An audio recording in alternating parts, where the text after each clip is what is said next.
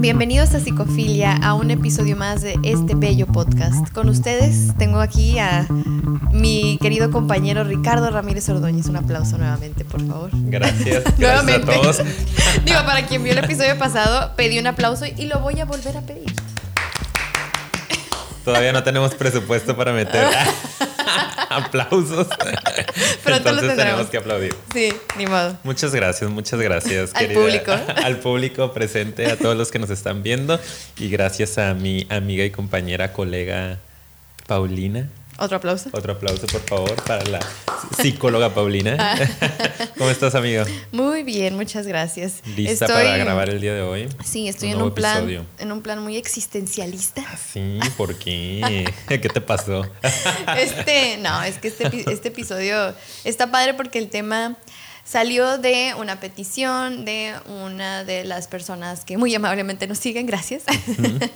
Eh, nos dejaron por ahí un comentario y estaba estaba pensando como que es un tema pues que sí, sí jala mucho porque me di cuenta que estuvo bien activo en la encuesta que hicimos.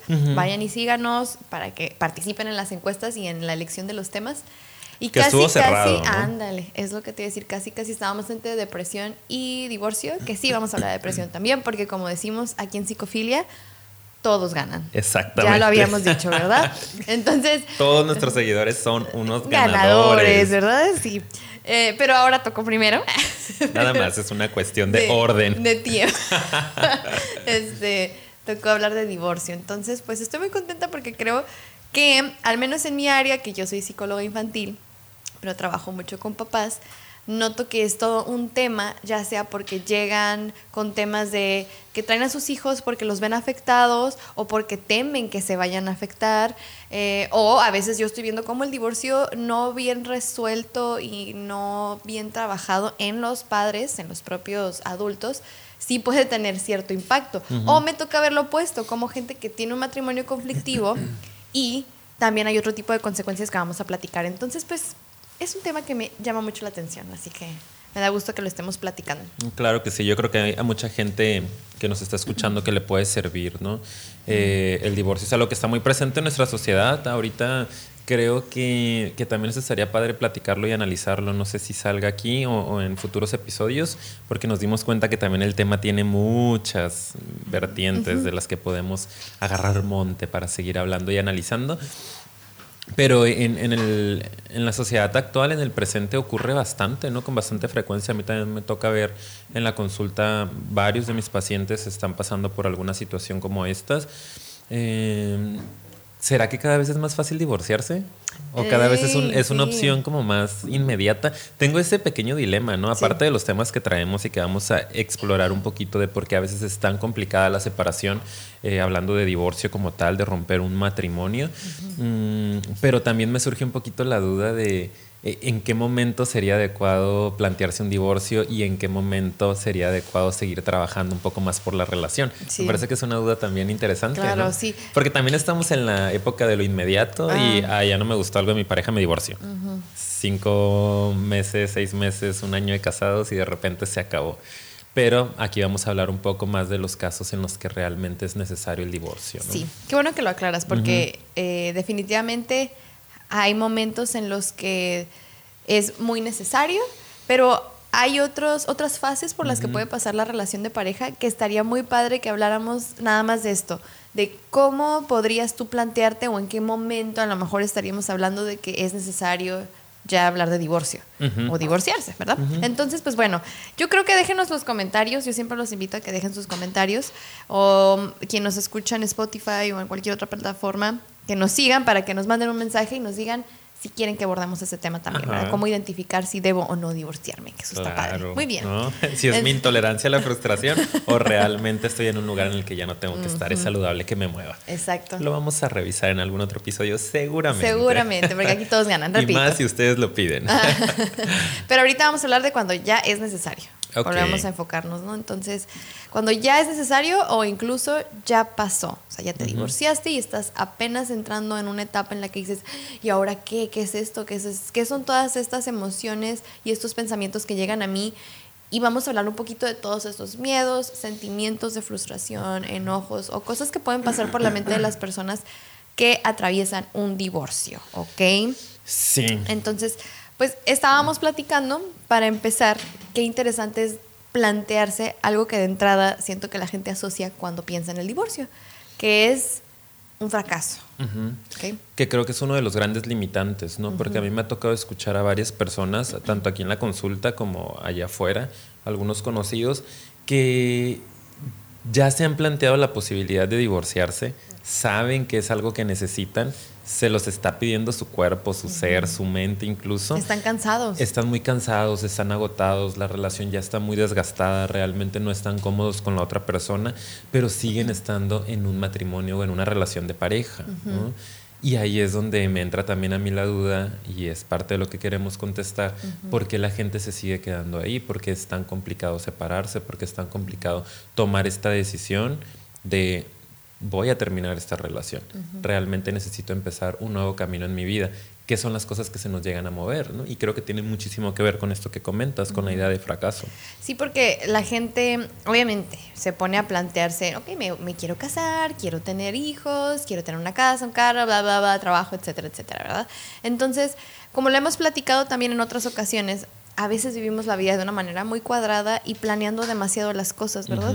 Y generando un caminito que es el que se supone que tenemos que recorrer porque eso me va a hacer feliz. Entonces, cuando algo nos sale como el caminito de la vida, del libro, de la sociedad, de las reglas, que es imaginario porque ni siquiera existe, cuando algo nos sale como en ese librito imaginario que tenemos, este, como nos, como, que iba a decir, ah, ya me acordé, cuando nos sale como, como dice ahí, creo que es cuando ya empiezas a decir, ok, entonces esto está bien, esto está mal. No entra en esta expectativa que tenía o en esto que la sociedad me está marcando, entonces es un fracaso. Si no estoy ganando, estoy fracasando. Si no lo estoy haciendo como se supone que se tiene que hacer, que es para toda la vida, entonces pues estoy, pero sí valiendo. Entonces, yo creo fielmente que esa es una de las principales razones. Hay muchas, ¿verdad? Yo hay dos en las que creo mucho, pero esta es una. que siento que la gente se clava mucho con esta idea de que así tiene que ser y si no, es un fracaso, ¿no? O sea, fracasé en el amor. Aparte en el amor, no sé, hay gente que lo dice bien fuerte, así como, soy un fracaso en el amor. Mi vida no tiene sentido. Ay, ya sé. Entonces yo, yo pienso que va por ahí, no sé, ¿tú qué opinas? Sí, eh, digo, estoy muy de acuerdo con esta cuestión. Creo que en algunos otros episodios hemos hablado un poquito de estos ideales del amor, ¿no? Por ejemplo, el tema de la media naranja. Pero creo que yéndonos a ideales un poquito más generales y existenciales, por decir de alguna manera, en cuanto a sentidos de vida. Eh, uno de los principales sentidos de vida, de los más comunes o los más genéricos que se ven en, nuestra sociedad, tienen que ver con el casarse. Yo a veces digo con jugar a la casita feliz, jugar a la familia feliz. Y creo que es algo que nos han enseñado desde que estamos muy chiquitos. A mí me parece que es un tema muy aprendido, es un tema muy... Paco acaba de caer por las escaleras. ¿Estás bien, Paco? ¿Estás bien? Sí. está bien, está bien. Ya se levantó con el brazo. Y aquí el show sigue, ¿eh? El show tiene que continuar. te levantas solo, Paco, lo siento. ok, entonces decía que eh, eh, me parece que es algo muy aprendido, ¿no? Desde muy chiquitos nos vienen metiendo en la cabeza esta idea de que tenemos que eh, cohabitar en, matrimonio, ¿no? Tenemos que conseguir a una pareja, tenemos que casarnos, tenemos que tener hijos, tenemos que comprar nuestra casita. tenemos que ser felices. Tenemos que tener al perro, ¿no? Ahí entra en la foto de la casa bonita, pues está el, perro y tenemos que ser felices para siempre, ¿no? Los cuentos de Disney, de, eh, que podemos eh, ver desde que estábamos muy chiquitos nos dicen vivieron felices para siempre y no hay nada más. Y no hablan de que la princesa también tiene sus frustraciones seguramente, a lo mejor descubrió que el príncipe pues no era un príncipe en realidad y decide divorciarse. Y nos vamos quedando con este ideal un tanto lleno de fantasía completamente en el cual las cosas tendrían que estar bien en el momento en el que encuentro una pareja y decido casarme. Y eso es algo completamente falso porque la realidad es que eh, ahí empieza el trabajo fuerte, ¿no? Cuando tú te unes con una persona y cuando decides unirte en matrimonio como tal, con, el rollo legal o religioso, dependiendo la perspectiva, empieza mucho trabajo para hacer con la otra persona. Y la mayoría es como que ya me casé, pues ya. Incluso creo que mucha gente se casa, no sé qué opinas tú, Paulina, para creyendo que eso va a solucionar los problemas del noviazgo. Claro, sí, lo veo mucho. De que, ay, ya cuando nos casemos va a bajarle al su desmadrito, o, va a o va a dejar de tomar, o va a ser más cariñoso, o ya voy a tener más control sobre ello, sobre él. Entonces, ay, me pareciera que estamos haciendo las cosas de una manera ahí un tanto eh, inadecuada. Y es lo que nos lleva en algún momento, pues, a ver la posibilidad de, separarnos de esta persona, pero definitivamente lo que siempre va a surgir y nos va a, limitar a tomar esta decisión es, uy, no lo logré. No, lo logré, sí, como no, no lo estoy haciendo como se supone que tiene que ser, que es para siempre. la, idea del amor eterno, como dicen también de otra manera, o sea, usamos la frase felices para siempre, pero también el amor eterno, como que te voy a amar por el resto de mi vida, ¿ok? O sea, así como que súper Hasta que la muerte, nos, separe. Sí. Estaba viendo el otro día un video, de hecho, cuando me estaba preparando para el de relaciones tóxicas, que de hecho vayan y véanlo porque creo que de ahí parte mucho también el problema. Estás en una relación tóxica, se traslada al matrimonio y no se puede superar, o sea, realmente se quedan ahí estancados. Pero estaba viendo un video que luego les paso el dato de una psicóloga española que habla acerca, se llama Silvia Con, Congos, ay no me acuerdo su apellido, disculpen, se los dejo, se los dejo aquí abajo en la descripción. Me gusta mucho porque ella, lo primerito con lo que empieza es que mm, ella le parece, en su opinión, que es muy descabellado prometernos amor para siempre. Se le hace como algo súper, súper como, ¿por qué siguen haciendo eso? ¿Por qué siguen recitando esas palabras? Es, es un compromiso súper, súper fuerte. Tú no sabes qué es lo que va a pasar. Nada es para siempre realmente. Entonces, digo, ahorita vamos a platicar un poquito por qué, ¿verdad? Tampoco se trata que digamos, ay, un amor eh, duradero y de muchos años y para toda tu vida no existe. Claro que lo existe y claro que hay personas que, que logran esa meta, pero creo que cuando tú nada más piensas que prometiéndolo y jurándolo y firmándolo, ya le hiciste y ya lo demás va a caer porque se supone que ya con el compromiso y con tu promesa todo se va a solucionar, ahí es donde yo creo que está mal, porque tu ideal parte de, como ya lo dije, entonces ya lo prometimos, ¿verdad? Cuando nada tiene que ver el amor para que realmente funcione tiene que cultivarse todos los días. La típica analogía de la plantita. ¿no? Es que sí funciona un chorro la analogía de la plantita. Es una realidad. Es una realidad, se los juro. La tienes que seguir regando, sacando al sol, podando. Yo les comparto, ¿ok? Yo digo, no, casi no hablo de mi vida personal. y ahorita sí voy a hablar porque viene al caso. Somos tan famosos, pero nadie sabe nada. No me gusta hablar mucho de mi vida personal porque luego me, inventan chismes. Claro, las revistas, ya sabes cómo son. Ay, eso es de ventaneando. pero yo les voy a dar el ejemplo. Em, yo eh, me siento muy afortunada porque tengo una relación larga. Tengo 11 años con mi pareja. ¡Wow! Sí, 11 años. Entonces. Se dicen fácil. Sí, se dicen muy fácil y requiere mucho esfuerzo, ¿ok? Yo al día de hoy te puedo decir, estoy contenta, estoy feliz, pero también te puedo decir con mucha conciencia, y es por eso nada más que saco a colación este ejemplo, que entiendo un poco más, aunque no lo tengo todo solucionado en mi vida, que implica un esfuerzo pero tampoco se trata, ¿verdad? De que, ay, estoy luchando y sufro todos los días porque el amor debe doler. O sea, no, sino un, esfuerzo como lo acabas de explicar. Es de simplemente seguir dando un poquito cada día para no dar por sentado que esa persona está ahí y que porque, ay, estamos juntos y prometimos y dijimos, entonces tú ya me tienes que cumplir porque el amor es eterno, cuando es de verdad. Como tú eres mi media naranja y como ya llevamos tanto tiempo juntos, entonces pues ya lo hicimos, ¿no? Pues yo digo que ya, ¿no? O sea, yo jamás, jamás, jamás, jamás, o sea, estoy obviamente hablando entre comillas, lo doy por sentado, porque entiendo cómo puede cambiar de un día para otro, y no obviamente un día para otro en el término dramático, sino que de repente tu chip puede decir, ah, y te tiras a la flojera y ya no empiezas a poner atención en que nada está garantizado en esta vida y es parte de lo que la hace maravillosa aparte. Exacto. Entonces esa es mi aportación. Seguir trabajando, seguir construyendo. Qué bonito. Que, siga creciendo todos los días. Que el amor no sea, que sea una forma de vida. ¿no? Que no sea nada más un objetivo que, ah, ya alcancé el amor, ya conocí a la, pareja de mi vida, el hombre de mi vida, la mujer de mi vida, me casé y pues ya me, me tiro a descansar, ¿no? Sí. A gusto. No, realmente que sea una forma de vivirte, ¿no? El vivir amándote a ti mismo en primer lugar, siempre lo comentamos, muy conectado contigo mismo y amando al otro. ¿Será un fracaso realmente terminar una relación, amiga? No, porque muchas veces esa relación está siendo, como lo dije hace rato, muy tóxica, está siendo ya carente de, em, no sé, muchas cosas, como lo son eh, intereses en común, eh, expresar cualquier tipo como de gusto, que puedan realmente respetarse, tener empatía, cuidarse, incluso está carente de amor. A veces ya ni siquiera existe el amor, ¿ok? Que ahí ya son las situaciones más graves aparte, ¿no? Claro. Eh, hay otros casos más extremos en que ni el cariño, porque ya hasta te cae gorda la persona. Que, que, es así como muy frustrante, que todos los días estás con fricciones y estás cansado y estás enojado. Entonces, si esa es tu idea de que así debe ser el amor eterno y que eso es el éxito, está muy retorcida. Exacto. Entonces, ahí es donde el divorcio viene a ser una oportunidad y un ganar, porque estás ganando todo lo que te estás perdiendo al quedarte en esa relación.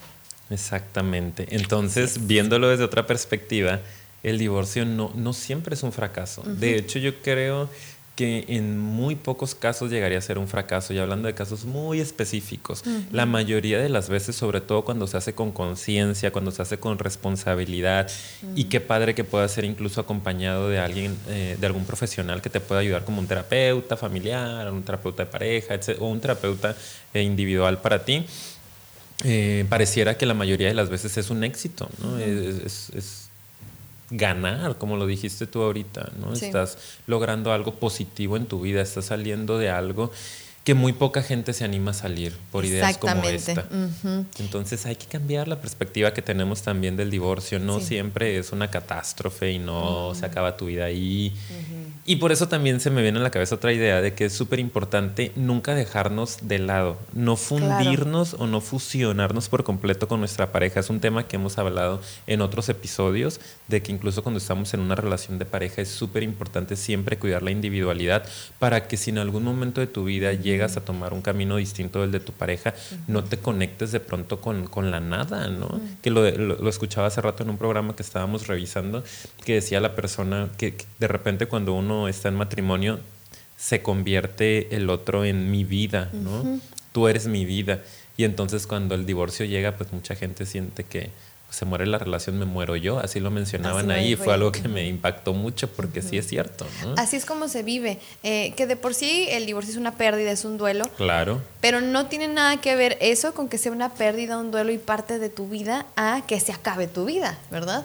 Y mucho menos que seas una fracasado fracasado o fracasado por el hecho de vivir este tipo de experiencia, porque es una experiencia más. es, sí, a veces es muy difícil, no estamos diciendo, por eso repito, es una pérdida, no estamos diciendo que no duela, pero una cosa es eso y otra cosa es que lo vivas como ya se terminó todo aquí para mí, no hay un futuro y pues hasta la próxima, ¿no? Casi, casi ya te rindes ante la vida y eso es muy triste. Entonces, creo que es otra razón por la que a veces a muchas personas cuando viven este proceso les cuesta mucho trabajo salir.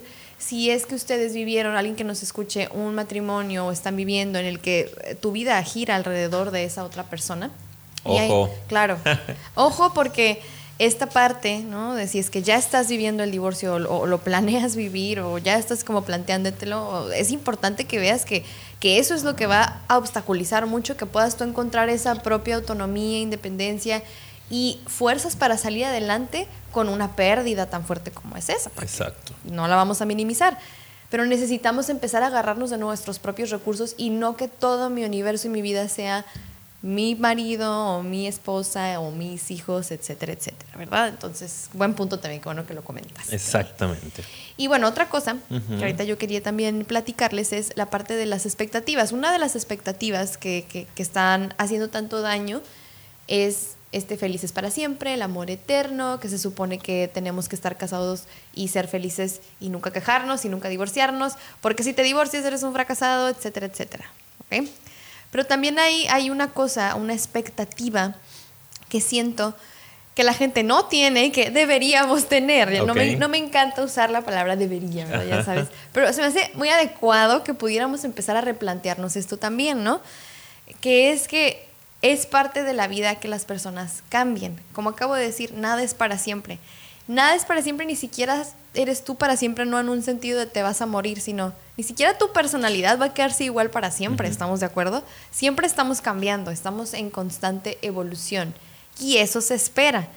Incluso te comentaba hace rato, ¿no? Y si no estás en constante evolución, y si no estás cambiando, si no estás moviéndole a, a, cuestiones personales, y no estás avanzando, entonces eso sí, yo, en mi opinión, lo viviría más como un fracaso. Para mí tiene más sentido que estemos cambiando y que estemos buscando esa adaptación con nuestro entorno y no el nada más quedarnos estancados, ¿no lo crees? Entonces creo que eso es algo que muchas personas no están preparados o no lo alcanzan a ver. Entonces cuando empieza a cambiar su pareja o ellos empiezan a cambiar y empiezan a ir por diferentes caminos, a ver cómo no, ¿eh? Tú no eres con el que me casé.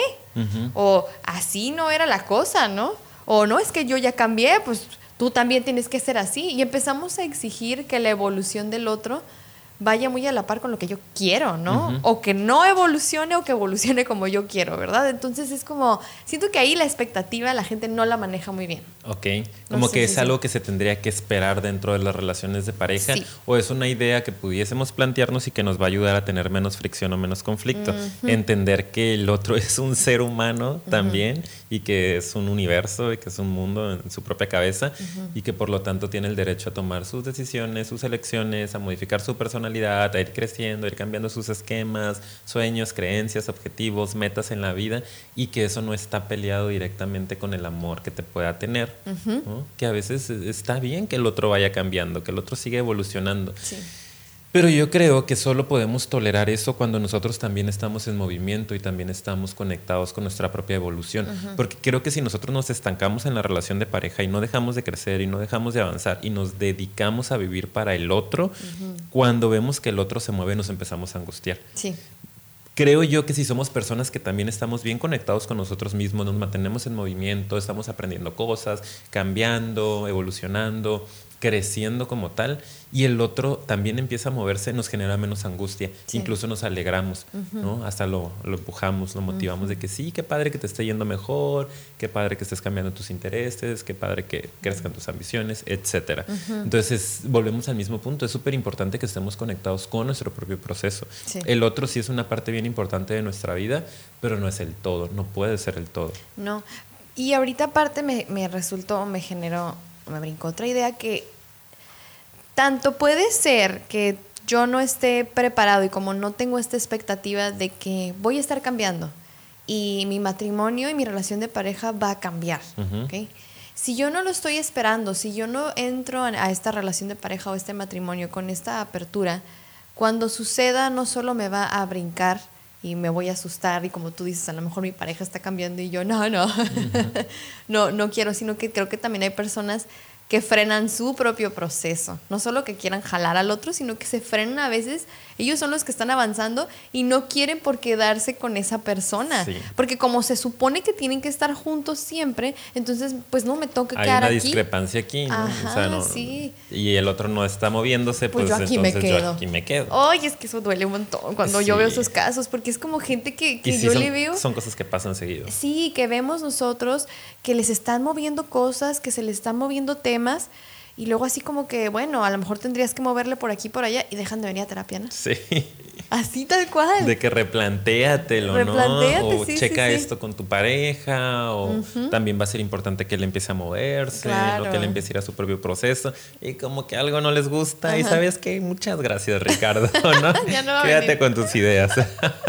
sí, es algo que pasa mucho. Claro que a veces eh, yo, yo, se los comento a mis pacientes, ojo, porque cuando tú empieces a crecer, los de alrededor también van a tener que empezar a moverse. Definitivamente vas a empezar a hacer las cosas diferente, vas a pedir otras cosas, vas a dar otras cosas que si las otras personas no se están moviendo va a ser muy complicado que tú sigas con tu proceso. Y una de dos, o te estancan y tú decides mejor no avanzar, o se separan los caminos. Así es. Y saben que también está otra tercera vertiente que es a veces las dos personas están evolucionando, pero en caminos de diferentes. distintas. Y eso no está mal. Por eso yo creo que la expectativa que no tenemos y que es muy importante tener es la de que el cambio es algo que va a estar presente en toda nuestra relación.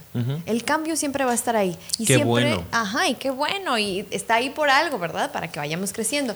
Y si en algún punto no coincidimos con nuestra pareja es parte de. Y, y porque yo creo que debemos de manejarlo más como expectativa, no ya rindiéndote, aguas, no de, ay, pues no se dio, bye bye, y, ni siquiera hagas el esfuerzo, ya déjalo, ¿no? Pero hay veces que es muy evidente que estás yendo para caminos distintos y si tú estás abierto de que es parte de la vida, se sufre o se vive de manera muchísimo más diferente, ¿estamos de acuerdo? Hay un poquito más de sabiduría y un poquito más de conciencia en el proceso. Se puede manejar de una manera más saludable. No que no vaya a doler, pero yo creo que ayuda bastante. No sé, ¿tú qué opinas? Sí, sí, yo creo que también eh, e, es ideal. ¿no? Lo único que me viene ahorita a la cabeza y que me pone un poquito eh, a pensar es en qué momento es ideal decir, bueno, el divorcio es adecuado. Yo te voy a decir en qué momento. Dímelo, amiga. En el momento en que escuchen nuestro próximo episodio.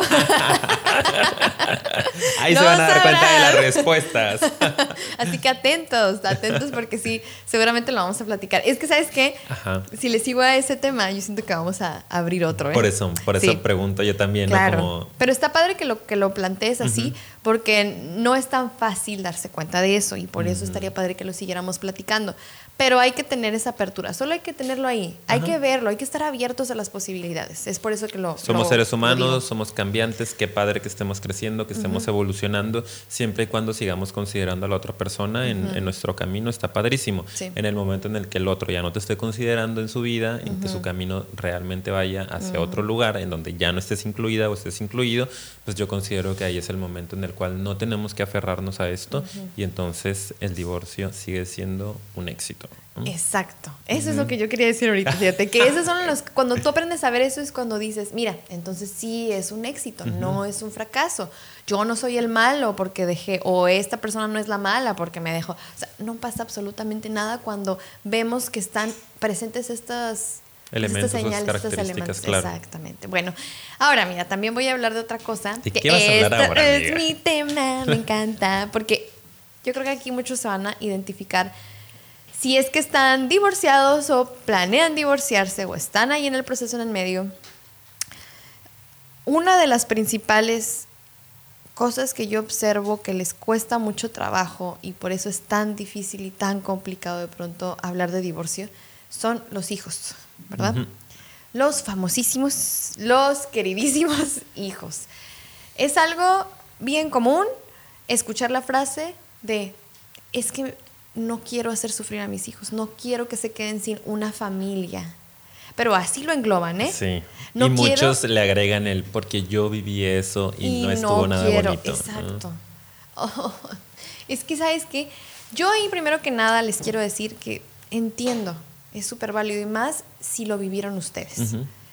Claro que lo voy a entender, pero por eso a mí se me hace muy interesante que nos empecemos a educar más en este tema, no porque queremos, eh, vive el divorcio y este... Todos sepárense, todos almas libres, vuelen, cero apegos, odio las relaciones, odio el amor, bien proyectado. El amor no existe. No existe, todos divorcios. Los que nos están escuchando, divorcio, divorcio, divorcio. no, no, no, no, no, es lo que venimos a decir. Pero qué padre sería que al, al, hablar de esto y al estar abiertos de que son posibilidades, de que, de que a lo mejor vamos a cambiar, a lo mejor no, a lo mejor nos vamos a adaptar bien a nuestra pareja, pero a lo mejor en un punto no. Y cuando tienes esta conversación más abierta, se empieza a normalizar más el tema de la evolución de las personas. Y cuando tú empiezas a entender que lo que viviste no fue un fracaso, Créeme que a los hijos se les transmite exactamente lo mismo. Exacto. Probablemente si tú que nos escuchas viviste una situación en la que tus papás se separaron y la viviste de una manera muy traumática, tendrá mucho que ver casi siempre, no más porque pues de plano no, no puedo asegurar, con que ellos seguramente no lo manejaron de la mejor manera. Nada que ver con la situación de que te quedaste sin una familia. A veces, lamentablemente, los papás o mamás se ausentan, porque me ha tocado ver casos, ¿eh? siempre decimos, hay el papá que se va, pero hay mamás que se desaparecen también. A veces hay pleitos incluso después del divorcio, hay gente que no lo sabe manejar, que todavía está pegada, que porque no quiere soltar a su pareja. Y ya la otra pareja, ya se separaron y luego tiene otra pareja y va y le hace los dramas y los panchos. Son dramas que duran años, ¿no?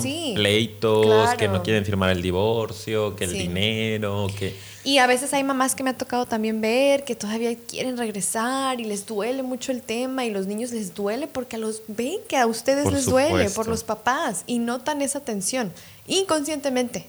La mayoría de las veces, créanme. O sea, tu hijo no va a llegar y te va a decir, me está frustrando, ¿cómo te percibo? O sea, pues claro, tu energía. me está transmitiendo.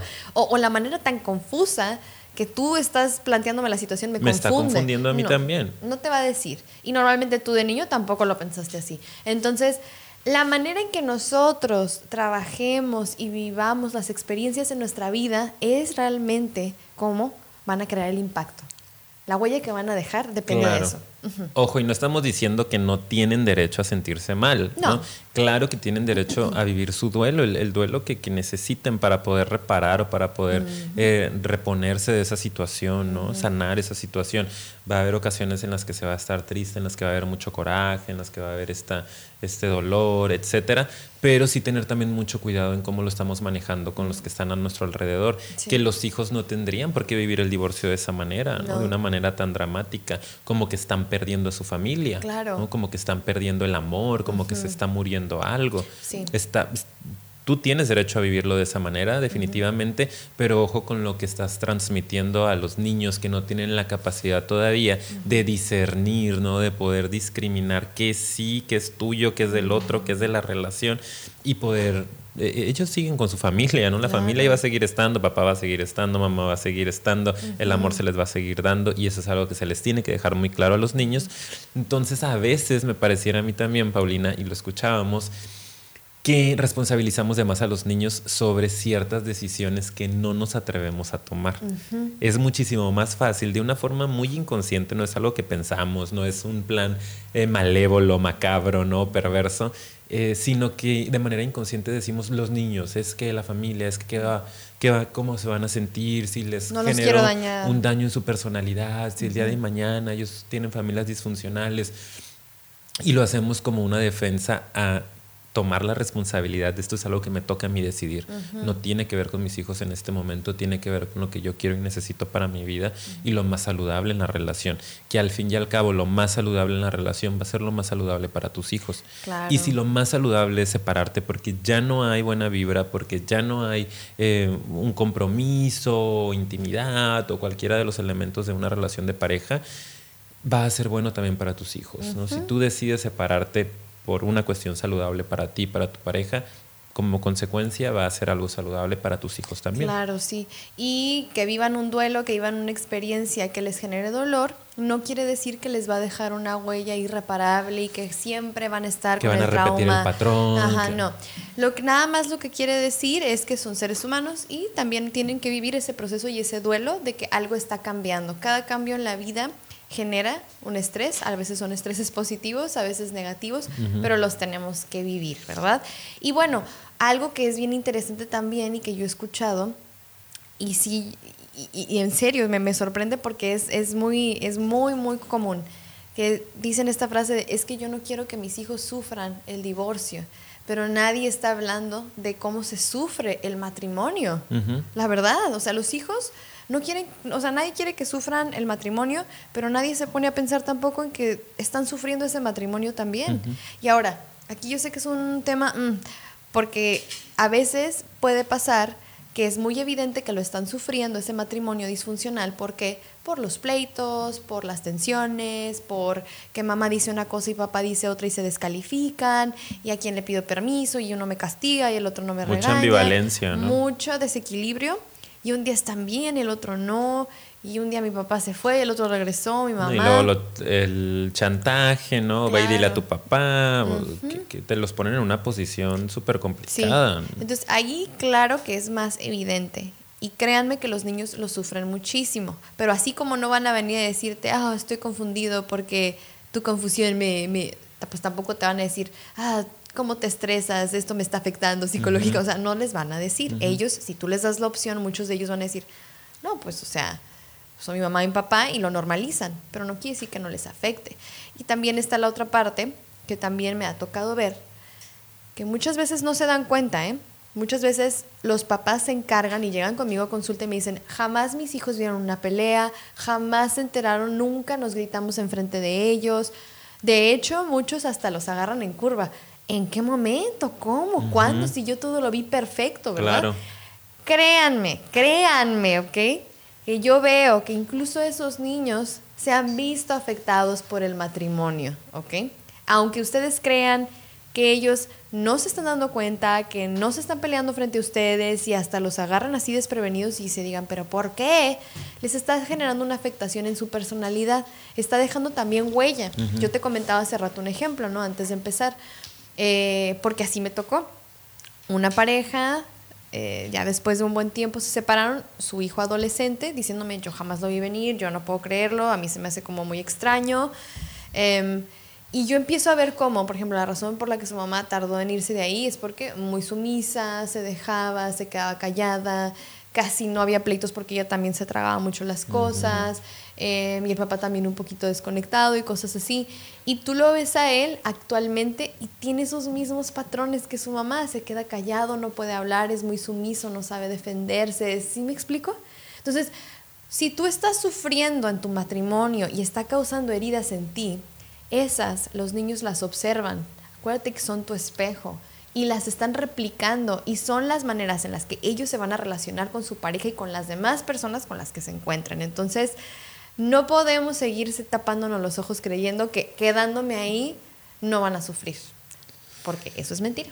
Exactamente, ¿no? A mí también me ha tocado escuchar varios casos como esos, sobre todo en una época de mi vida que trabajé directamente con casos de violencia familiar. Eh, cuando estaba en Monterrey, solo trabajábamos con violencia familiar y era súper común, ¿no? tiro por viaje, como dicen, que me tocaba escuchar que las personas decían, oye, es que los niños, es que tengo dos, tres niños chiquitos y me cuesta mucho trabajo, no me gustaría afectarlos, que, vivan, que crezcan sin un padre. Y yo les decía, ¿y tú prefieres que crezcan con ese tipo de padre, porque decían que lo que no querían es enseñarles a una familia disfuncional, enseñarles que, que, en sus parejas futuras ellos también pueden tener la posibilidad de dejarla a la pareja de la noche a la mañana.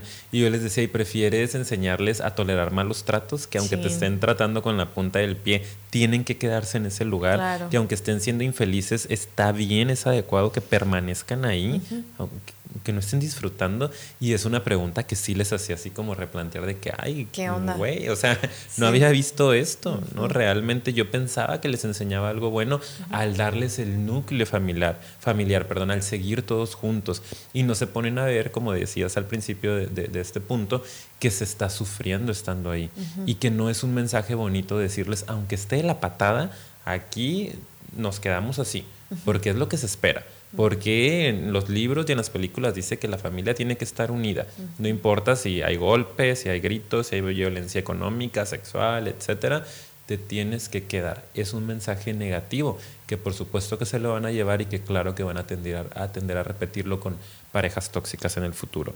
A mí me parece más saludable enseñarles que en ocasiones eh, van a tener que tomar decisiones en favor de ellos, aunque eso vaya en contra de los ideales de la sociedad, ¿no? de los estereotipos que nos han ido marcando socialmente. Y créanme que hay muchos libros para leerles a los hijos, a los que están más chiquitos. Hay mucha, mucha literatura al respecto de cómo manejarlo con los hijos. Si también aquí les gustaría que habláramos un poco de eso, eso también es otro tema. Es, ahorita les estamos hablando de las consecuencias ¿no? reales no las que según nosotros fantaseamos de que si me quedo no va a pasar nada y si me voy, mis hijos van a sufrir un montón. O sea, estamos tratando de romper esos mitos, pero hay maneras en las que también ustedes pueden hacerlo lo, mejor posible, ¿verdad? Porque como dice Ricardo, al final es un duelo.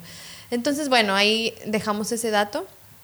Y otra cosa, ¿Qué opinas del siguiente punto, Ricardo? El siguiente punto, amiga. Eh, yo creo que es, eh, es, uno de los miedos que también más subyacen a, el quedarnos, ¿no? que también se puede utilizar para cualquier tipo de relación de, pareja, no solamente hablando de matrimonio, pero es el miedo a la soledad. Creo que ya lo hemos hablado en algunos otros episodios. Tenemos y tenemos un episodio, exclusivo en el que hablamos de miedo a la soledad. Vayan y véanlo. Miedo a la soledad. Sí, sí, sí.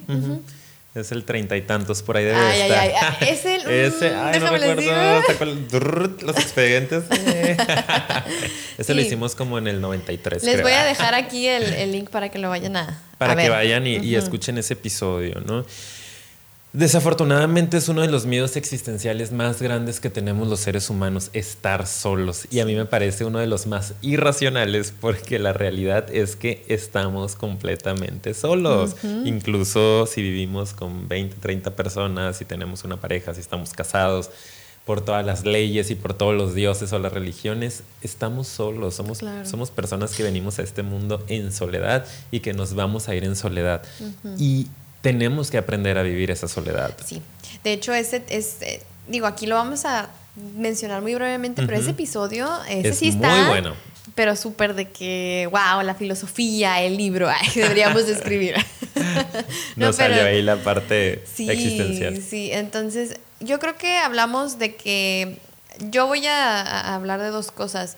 Uno es un miedo irracional por lo que acabas de comentar y deberíamos de también ahí replantearnos qué bonita puede ser la soledad también y qué saludable es en muchas ocasiones tener momentos en los que tienes que estar contigo mismo y, es muy importante estar solo y saber estar solo, eh, aunque no te estés divorciando, ¿ok? Es bien importante.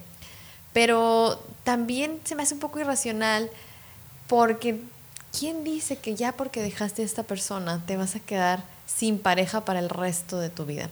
Ahora, yo sé, yo entiendo que hay diferentes casos. Hay personas que a lo mejor ya están más grandes y empiezan así a tener un miedo así como que, oye, es que a lo mejor está, ya está bien difícil y shalala, shalala. Yo soy de una idea de que normalmente cuando tú de verdad te lo programas y te lo propones y el miedo es el que va a prevalecer en tu vida, es tan grande quedarte solo, muchas veces es como una profecía que terminas cumpliendo, ¿no crees? Eh, y cuando a veces tratas de ver la vida de una, de una manera un poquito más optimista, casualmente empiezas a tomar decisiones que te llevan a los lugares que quieres realmente. Pero si los miedos son los que están dominando tus decisiones, créeme lo que se te van a cumplir, ¿ok? Porque la mente tiene una manera, pero de hacer cumplir lo que te estás imaginando. Entonces, que ese es otro episodio que deberíamos de grabar, amigo, la profecía tu cumplida, que está súper interesante. interesante. Eh, pero ¿no crees que es eso también un poco irracional? A veces tú ya, sin saber lo que va a pasar en el futuro, decir, ya valí, me voy a quedar solo para toda la vida y, o sea, quitando que hay que es importante aprender a estar solo, también se me hace un poco como que sobre exagerado, no, está muy, muy redundante esa palabra, sí, exagerado a veces el miedo en algunas personas. Claro, sí, eh, y que, creo que es importante, ¿no? A mí me surge otra idea en la cual sí estoy completamente de acuerdo con, con esta parte, porque yo he tenido casos de personas que se han divorciado a los 30, 40, 50 años incluso y que han hecho su vida de nuevo en pareja y hasta han tenido su boda. Hace muy poco fue la boda de una de mis pacientes. Mm. Eh, ella debe de tener más de 50 años y se casó, hizo su boda en grande y está muy contenta. Eh, o sea, esto es completamente irracional. Claro que puedes rehacer tu vida. Si es tu ideal, si sigue siendo parte de tus objetivos de vida, estar en, compañía, pues no pasa nada. Tú puedes completamente lograrlo, ¿no? Abriéndote esa oportunidad y sobre todo aprendiendo de la experiencia que acabas de vivir. Que si te divorciaste, puedas replantear cuáles fueron las cosas que no hiciste bien, ¿no? De qué manera no elegiste bien a tu pareja, que aprendas qué necesitas en una siguiente pareja, qué pruebas tienes que hacer antes de elegir a, al nuevo candidato, al nuevo prospecto. Y también qué importante es, este, porque acuérdate que dijimos, ¿no? O sea, a veces empieza bien, pero luego cambian, que alcances también a ver esas señales que cambiaron en ti o cambiaron en tu pareja pasada que a lo mejor no alcanzaste a ver y que es importante que siempre estés abierto en tu nueva relación. ¿ok? O sea, que, que, no, que no se nos olvide esa parte. Para mí es muy importante eso, ¿eh? La apertura al cambio siempre es importante. Sí, sí, sí. Creo que nos puede evitar muchísimo sufrimiento, claro, Una mente muchísimo más flexible, lo hemos hablado en, en, algunas otras ocasiones también. Y eh, otra idea que me surge también de ahí es la necesidad de empezar a hablar de otras opciones también para la vida, no necesariamente el matrimonio. Me pareciera que si habláramos de esto con los niños, con los adolescentes, o pusiéramos más casos en las películas, en las novelas, en las series, que son lo que está educando a nuestros niños y jóvenes de hoy, eh, también no tendríamos tan arraigada esta idea de qué terrible es la soledad, ¿no? O sea, empezar a ver que no todos tienen que estar en pareja, no todos tienen que estar casados, que cuando te cases sea porque realmente sientes ese deseo de estar en pareja y realmente encuentras a una persona con la que saludablemente te puedes relacionar y entonces tomas la decisión consciente y responsable de casarte, pero que no se vea como una única opción o como una ley de vida que es a donde tienes que llegar. Y hablamos otra vez del libro falso que nos, que nos creamos en la imaginación, ¿no? Exactamente. Cuando, ¿quién lo dice? Pues a mí me pareciera que el matrimonio es una construcción eh, bastante social, política incluso, ¿no? Sabemos que, que se inició eh, como una necesidad de hacer alianzas entre familias eh, en aquellas épocas medievales, ¿no? Había una fuerte necesidad de comprometer a mi familia con tu familia por cuestiones de bienes patrimoniales sobre todo, de que este negocio va a seguir creciendo, que vamos a compartir algo, es una construcción meramente política y después religiosa. Se, le, se le añade la parte de, bueno, ya te casaste legalmente, hay que tener la bendición de Dios y Dios dice que hasta que la muerte los separe. Entonces replantearnos si realmente yo quiero esto para mi vida, ¿no? A lo mejor no, y estar solo no es terrible, no, no tendría por qué ser terrible. Si está siendo terrible estar solo, hay que ir a terapia, porque no está padre que no puedas estar contigo mismo. Sí, que es la mejor compañía y la más bella. Y con la que vas a estar hasta el último día de tu vida. tendría que ser la más bella. Claro. ¿no? siempre lo es. La mejor relación de tu vida es contigo mismo. Tendría que ser contigo mismo. Sí. Así es. No, no puedo terminar mejor este episodio. Bueno, nos vamos, adiós.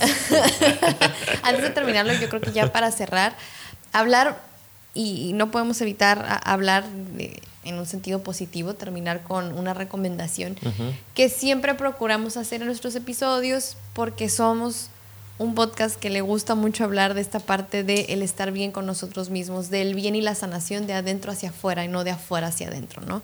No, no le apostamos a, ay, que fulanito o que sutanito o que tal cosa pase en mi vida por fuera para yo estar feliz, sino al revés, primero tú. Pero muchas veces lo que no ayuda a que tú puedas estar en paz contigo mismo es la falta de aceptación de los momentos oscuros en nuestra vida, porque los van a ver. La falta de aceptación de, de, nuestras propias oscuridades, también de nuestras áreas de oportunidad, de nuestros defectos, que a veces la gente no le gusta usar esa palabra, pero que tiene, que los tenemos. Entonces, que tú puedas aprender a vivir con todo eso, confrontarte a ello, vivir ese duelo, vivir la pérdida y vivir esos procesos, te va realmente a hacer una persona muchísimo más fuerte de adentro hacia afuera.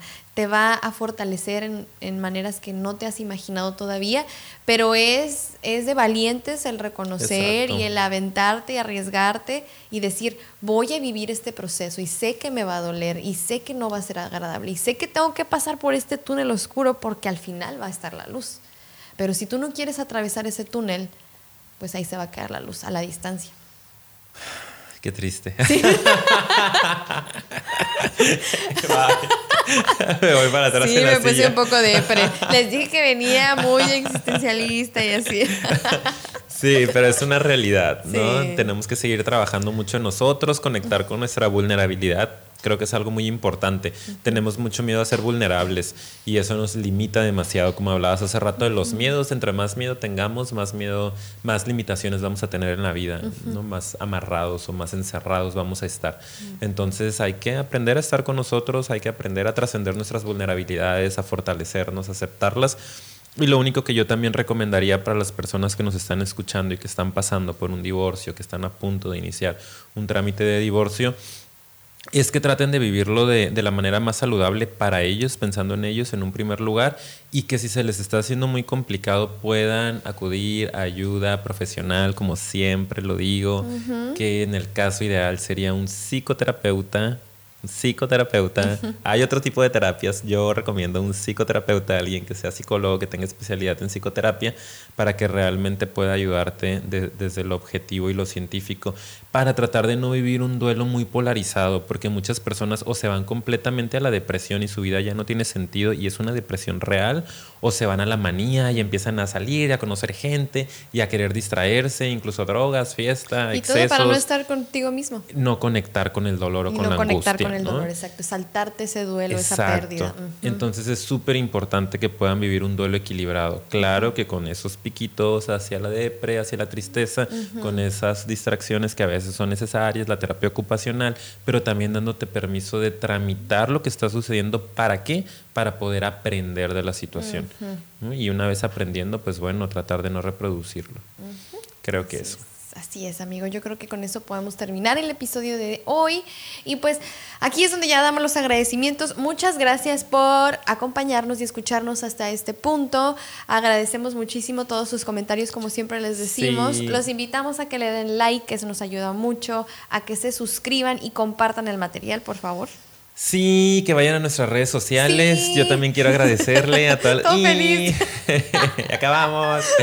Eh, a todas las personas que han estado en contacto con nosotros por redes sociales, sea Instagram, creo que está un poquito más activo. En Facebook también hay personas que nos han puesto algunos comentarios. Tratamos de contestar casi a todos los mensajes o comentarios que ponen en YouTube también. Nos encanta Sí. tener interacción con ustedes. Nosotros contestamos. Todavía no Claro. tenemos a alguien que nos Sí. conteste. No, nosotros les contestamos. De hecho, yo le quiero mandar un saludo a Tere Gamboa. Mm. Es que siempre nos, bueno, últimamente nos ha dejado comentarios súper lindos y yo veo que ahí no sí. Muchas gracias, Tere. ¿No crees que no Puso te que le alegramos su día con Sí, es nuestras risas. gracias. Ay, lloro. Pero Eh, continúa, continúa. Ok, entonces gracias a ustedes. Eh, Esperamos sus comentarios de nuevo. Vayan a Facebook, vayan a Instagram. Estamos como Psicofilia Podcast. Ok, y también nos pueden escuchar en otras plataformas. Estamos en Spotify, iTunes y SoundCloud. Anchor, siempre se me olvida. Eh, nos encuentran igual como Psicofilia. Entonces, pues gracias nuevamente y nos vemos hasta la próxima. Hasta pronto. Adiós.